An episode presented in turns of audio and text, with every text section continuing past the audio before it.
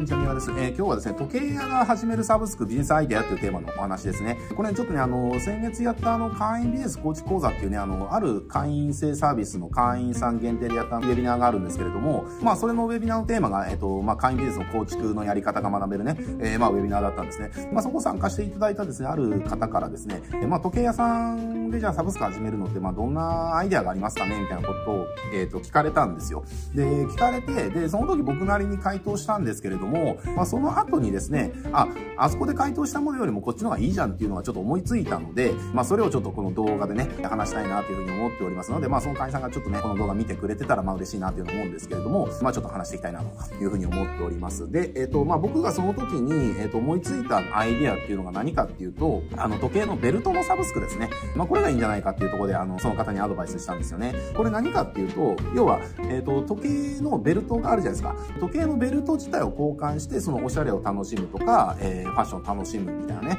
方っていうのは、まあ少なくない人数いらっしゃるっていうところで、まあ時計自体をね、要はサブスクにしていくっていうよりも、要は時計に付属するベルトをサブスクにして、そこをね、楽しんでもらうみたいな感じのサービスがいいんじゃないかなっていうふうに思ったんですよね。で、あの、これまあブランドバッグとかのレンタルサブスクのアイデアと一緒で、要は例えば何でしょうね、こうしたファッションの時にはこのブランドバッグが合うよみたいな提案をして、ブランドバッグのサブスクに誘導するみたいなね、えー、ことをブランドバッグ系はやってるるんですけれども、まあそれと同じですね。例えば、じゃあロレックスのこういったなんとかには、えー、こういったベルトをつけると、こういったスーツとすごく合うよみたいなね、こととかをまあ提案していくことによって、まあベルト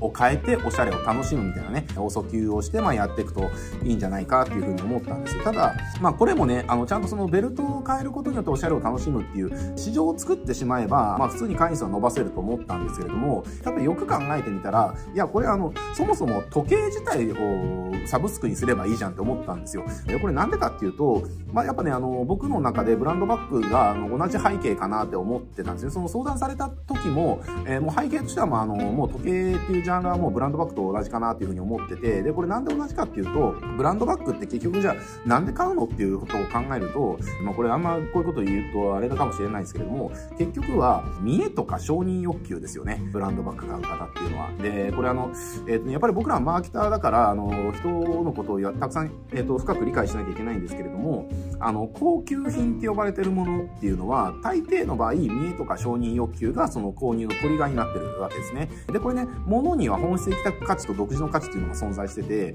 じゃあ、バッグの本質的価値と独自の価値って何なのって考えたら、バッグの本質価値って物が入れられることなはずなんです。とか、丈夫とか、あの、軽いとかなわけですよね。って考えた時に、じゃあ、あの、何十万もするね、えー、バッグとか、なんかめちゃくちゃちっこいやつ、あるじゃないですか。あの、ま、女性向けのバッグとかで、これ何が入るのみたいなものとかね、使いにくそうなものとか、ありますよねっていう。だああいうのって、じゃあ本質的な価値から考えたら、バッグとしては価値は低いはずなんだけれども、そうしたものの方が高く売れてるっていうところもありますよね。まあ、もうちょっと言うと、そのブランドのロゴが入ってることが価格を跳ね上げてるみたいな感じなので、結局は、そのブランドのロゴとか、そのブランド名がついたバッグを持つことによって、要は他社からの賞賛が得られるとか、絵が見えるとかね、その優越感を満たせるみたいなとこころが、要はあの価格に引き上げてるっていうかね、ブランドバッグが高くても、あの、売れまくる理由を作ってるみたいなね、ところなわけです。で、これ高級時計も全く一緒なわけですよ。時計のじゃあ本質的価値って何かって言ったら、要は時間が正確だっていうこと以外ないですよねって話。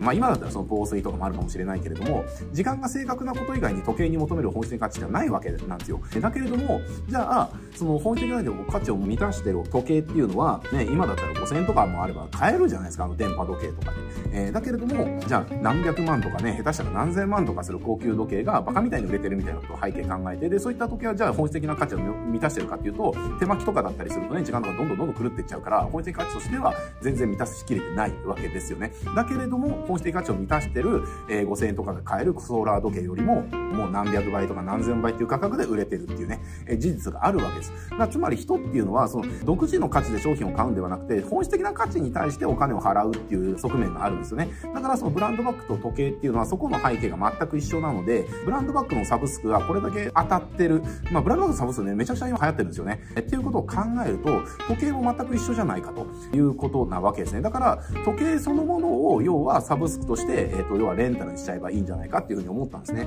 じゃあ、それでいいじゃんって思ったんだけれども、ちょっと調べてみたらすでにあったっていうオチなんですよね。もう時計、高級時計自体をそのサブスクにで、こう、レンタルできるっていうサービスはすでにあったんです。だけれども、ここで大事なのは、これね、ちょっと面白い話なんですけれども、あの、ファーストペンギンっていう話があって、これ、例えば、ブルーオーシャンの時のに話でよく出てくるんですけれども、先行者利益っていう話がよくあるんですよね。要は、誰よりも市場に早く、市場がないうちから市場に参入していった人が、要は先行者利益を上げて、巨万の富を得るみたいなね、そのファーストペンギンの話っていうのがあるんだけれども、ただ、現実どうかっていうと、ほとんどの場合、セカンドペンギンの方が市場を独占してるケースが、あの、ほとんどなわけですね。例えば、電子書籍のやつですね。あの、アマゾンの Kindle とかもそうですよね。えー、あれはちょっとソニーのなんだっけな、えー、なんとかリエだったと思う。ごめんなさい、ちょっと名前忘れちゃいましたけども、ソニーのあの、電子書籍があって、えー、要はそれを、要はアマゾンが真似して出したのは Kindle で、もうソニーのそう、なんとか電子書籍のなんとかなんかもうみんなもう記憶の中にすらないわけですよっていう話だし、じゃあ例えば LINE とかもそうですよね。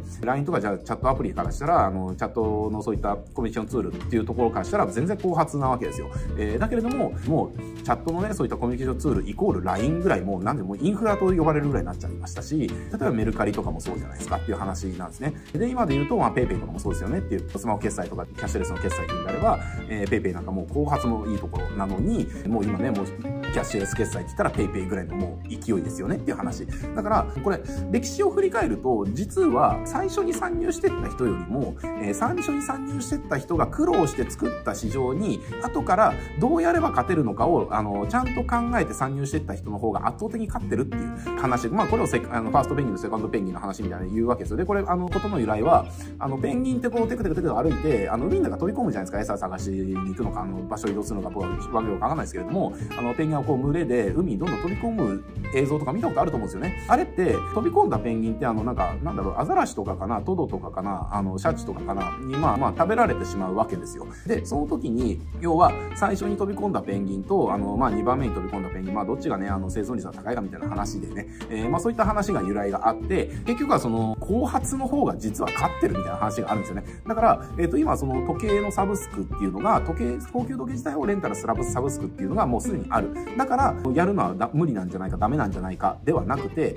えー、すでにあるっていうことは、そこがもう、要は、赤字覚悟で市場を作ってってくれてるわけですよね。で、その市場が作られてる中に、後発で、じゃあ、いろんなとこのいいとこ取りのエッセンスを集めてですね、えー、参入していけばより勝てる確率は高いっていうね、えー、ことなわけです。で、もう一つあのヒントを言うと、これ後発が勝つやり方って、まあね、まあこれはどうなんていうふうに思うかもしれませんけれども、例えば分かりやすいところで言うと、えっ、ー、とまあ LINE、メルカリ、PayPay、えっ、ー、とみんんな同じやり方で勝ってるっていうのがあって、これ何のやり方で勝ったのかっていうと、後発なのに、えっ、ー、とどこよりもアホみたいな広告費を使って、あたかもあのそこが一番有名みたいなね、えー、要は印象付けをしてしまうっていうやり方でみんなやってますね。えだからこれ、ちょっと額忘れちゃいましたけれども、確か年商よりも大きい金額の広告費をもうぶっ込んでたみたいな話が確かあったと思うんですよ。確か LINE だったかなちょっとごめんなさい。あの、詳しく忘れちゃいましたけれども、まあそのくらい、あの、もう広告にぶっ込むっていう。えー、そうすることによって、あの、先発組の人たちが、えー、市場を作ってくれてる中で、後発で、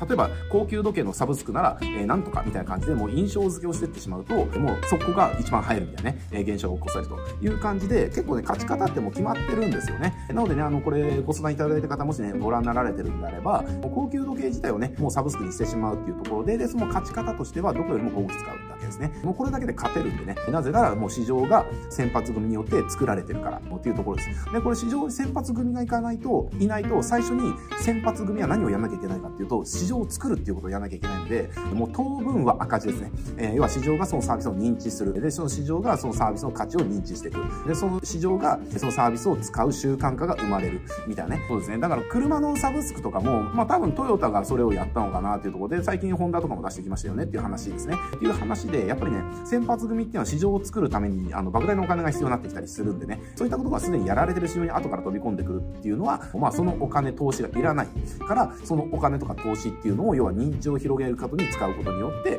えー、先発組よりも勝てる確率が上がるみたいなね、えー、ことが起きるわけです。えー、なのでね、ちょっとそういう感じでやってみてもらえると、まあ時計のサブスク、あの、大きく勝てるね、見込みが全然ある市場ですので、ぜひトライしてみてもらえるといいんじゃないかなと思います。はい、じゃあ、えっと、今日はこれで終わっていきたいと思いますけれども、えー、このチャンネルですね、こうしたあの、マーケティングのアイデアとかね、たくさん発信しておりますので、え、まあ僕にね、なんかあの、聞いてみたいこととか、あの、宮川さんだったらこういった時どうしますかみたいなこと聞いてみたいこととかあったらですね、あの、ぜひコメントに書いていただけたらね、答えられることであればね、またこうして動画で回答したいと思いますので、ぜひぜひ疑問、質問、相談、コメントでね、いただけたら嬉しいです。はい、じゃあ今日これで終わっていきます。ご視聴ありがとうございます。